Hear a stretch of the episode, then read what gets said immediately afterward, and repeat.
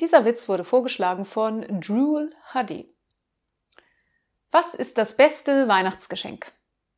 Eine kaputte Trommel, denn die ist einfach unschlagbar.